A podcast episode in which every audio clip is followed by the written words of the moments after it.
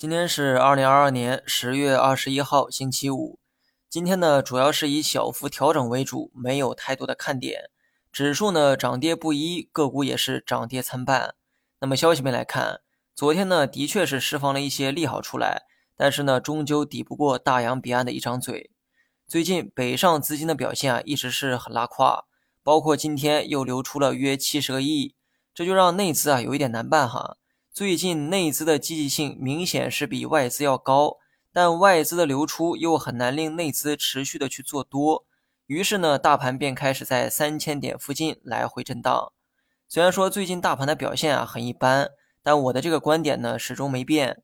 大盘在三千点附近一定是胜率更高，而所谓的难点永远是预测明天的走势。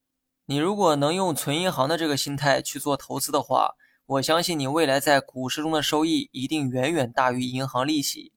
前两天呢，我说过这样一句话哈，我认为市场会有第二轮反弹出现。但唯一不确定的是，反弹前还需要多长时间的调整。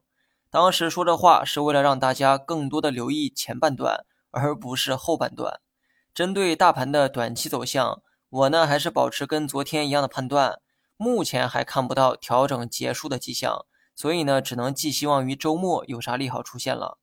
好了，以上全部内容，下期同一时间再见。